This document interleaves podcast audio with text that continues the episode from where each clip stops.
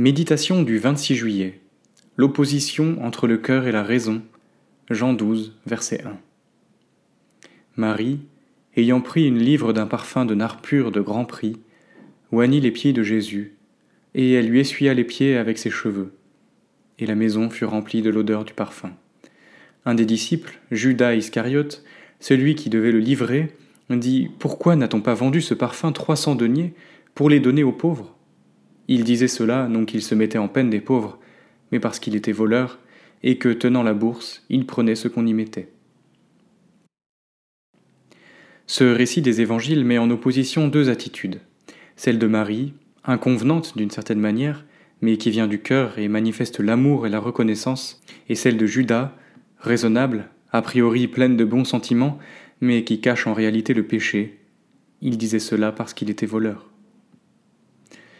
Dans l'œuvre de Dieu, il nous faut craindre les raisonnements et nos discours bien huilés, car qu'on en ait conscience ou non, ils masquent souvent des intérêts personnels. Ils nous élèvent, nous placent au centre du jeu et nous conduisent à mépriser l'œuvre de l'Esprit. Du haut de notre connaissance et de notre conscience des choses, nous jugeons de tout, scrutons les aberrations, partons en guerre contre le gaspillage. Mais ce regard ne vient pas du Seigneur.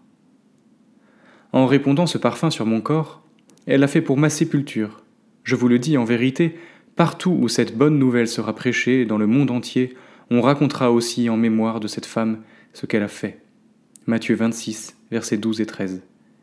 L'amour que le Seigneur inspire conduit l'homme vers une loi et une pensée tellement différentes. Il est déraisonnable au niveau humain, mais a une dimension prophétique en ce qu'il annonce l'œuvre du Seigneur lui-même. À peine mourrait-on pour un juste, quelqu'un peut-être mourrait pour un homme de bien, mais Dieu prouve son amour envers nous en ce que, lorsque nous étions encore des pécheurs, Christ est mort pour nous. Romains 5, versets 7 et 8. Si le Seigneur n'était pas mort pour nous, on pourrait dire s'il n'avait pas gaspillé sa vie, comment pourrions-nous espérer le servir aujourd'hui? Que l'Esprit Saint agisse en nous et nous ramène à lui, que la véritable charité triomphe et demeure dans nos cœurs.